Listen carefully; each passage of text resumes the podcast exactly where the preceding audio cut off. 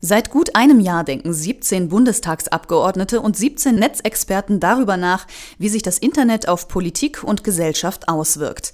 Die Enquete-Kommission Internet und digitale Gesellschaft soll der Regierung Handlungsempfehlungen geben, und zwar zu den Themen Datenschutz, Netzneutralität, Urheberrecht und Medienkompetenz.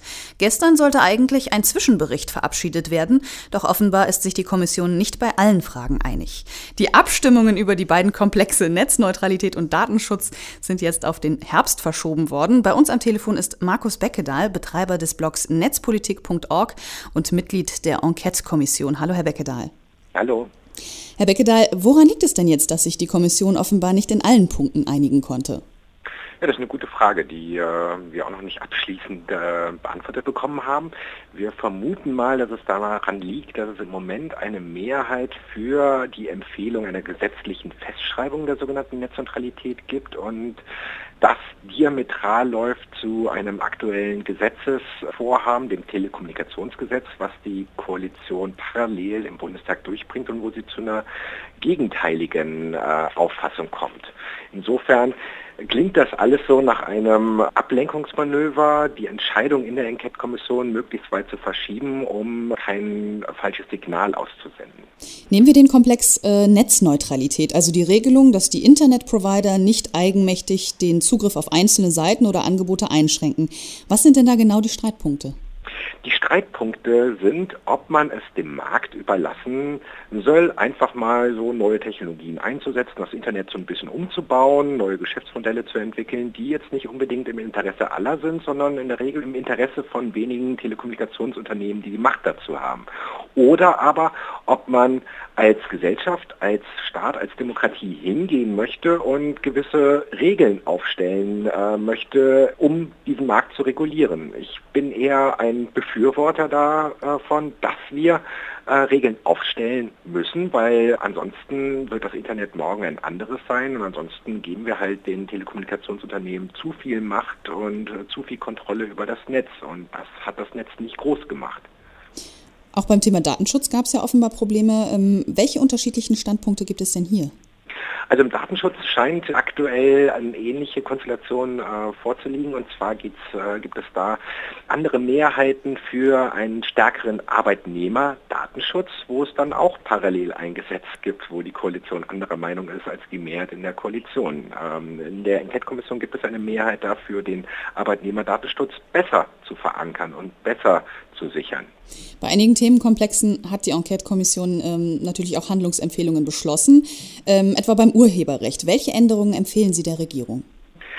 Es gibt eine Vielzahl an Änderungen am Urheberrecht, was die Enquete-Kommission empfiehlt. Überraschenderweise gab es gestern eine relativ große Mehrheit zum Beispiel dafür, dass Verbraucher legal erworbene MP3s oder E-Books, also immaterielle Güter, auch weiterverkaufen dürfen. Das ist nämlich im Moment untersagt. Sie kaufen ein Spiel, äh, Sie kaufen ein E-Book oder kaufen eine MP3 in einem Online-Store und Sie haben so gut wie keine Rechte. Und die Enquete-Kommission empfiehlt, das zu ändern und Verbraucherrechte zu stärken.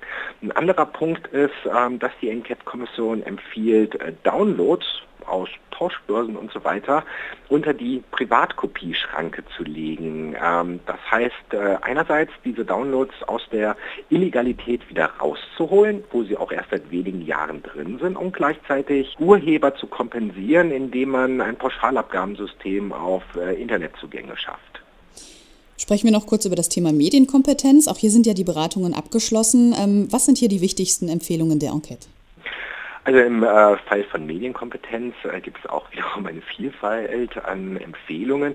Ähm, die medienwirksamste ist wahrscheinlich die Empfehlung, ähm, jeden Schüler äh, mit einem Computer auszustatten. Das ist eher ein Signal dahingehend, dass die Zukunft digital ist, dass man auch gleichzeitig das Schulsystem verändern müsste, dass man auch gleichzeitig anfangen müsste, äh, Lehrer auszubilden, äh, darin, dass sie überhaupt erstmal Medienkompetenz im digitalen Zeitalter an die Schüler vermitteln vermitteln können und dass wir ganz andere Lehrpläne brauchen, um junge Menschen äh, auf die digitale Gesellschaft vorzubereiten. Wie geht denn jetzt die Suche nach Kompromissen vonstatten? Kann es sogar sein, dass in den Streitpunkten es gar keine Einigung mehr gibt? Das ist unklar. Jetzt ist erstmal alles in den Herbst vertagt und dann sehen wir mal weiter.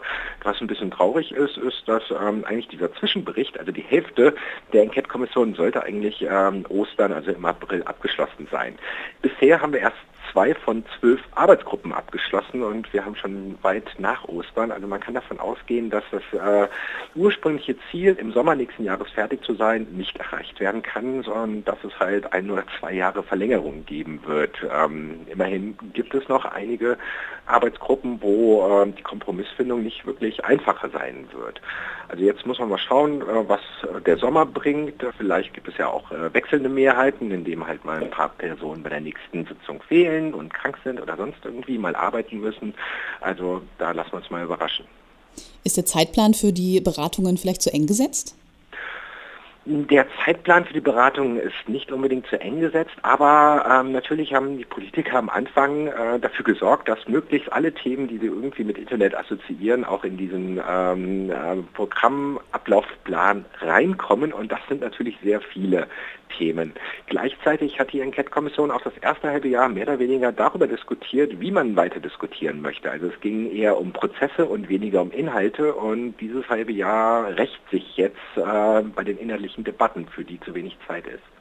Jetzt hatten Sie ja schon den Einfluss der Parteien auf die Beratungen ähm, angesprochen. Aber wie sehr blockieren denn parteitaktische Überlegungen den eigentlichen Inhalt? Also wir haben uns das nicht so vorgestellt, wie es tatsächlich ist. Also ich bin einer von 17 Sachverständigen. Wir werden von Fraktionen nominiert, sitzen dort aber als ähm, unabhängige eigene Geister. Also ich muss nicht unbedingt äh, für meine Fraktion Bündnis 90 die Grünen stimmen, auch wenn die es gerne hätten, ähm, sondern ich kann auch für andere Positionen, für andere Fraktionen stimmen, wenn ich der Meinung bin, das ist die bessere Position. Das tun allerdings jetzt nicht alle und ähm, man wird auch sehr schnell in so ein Freund-Feind-Denken reingesetzt. Es gibt natürlich die Koalition, ähm, die haben die Mehrheiten zusammen mit ihren Sachverständigen, die versuchen auch äh, sehr oft Entscheidungen zu verhindern, die aktuelle Gesetzesvorhaben, die parallel im Bundestag in anderen Ausschüssen diskutiert werden, ähm, wo ja die ähm, eigene Position eine andere ist. Und insofern gibt es da für mich und für viele andere Teilnehmer eigentlich zu viel Fraktionsdenken und zu wenig unabhängige inhaltliche Diskussionen, für die die Enquete eigentlich mal gedacht war. Das sagt Markus Beckedahl von Netzpolitik.org und Mitglied der Enquete-Kommission, unter anderem zum Thema Netzneutralität und Datenschutz, denn diese Punkte konnte die Kommission noch nicht eindeutig klären. Haben Sie vielen Dank für das Gespräch. Danke Ihnen.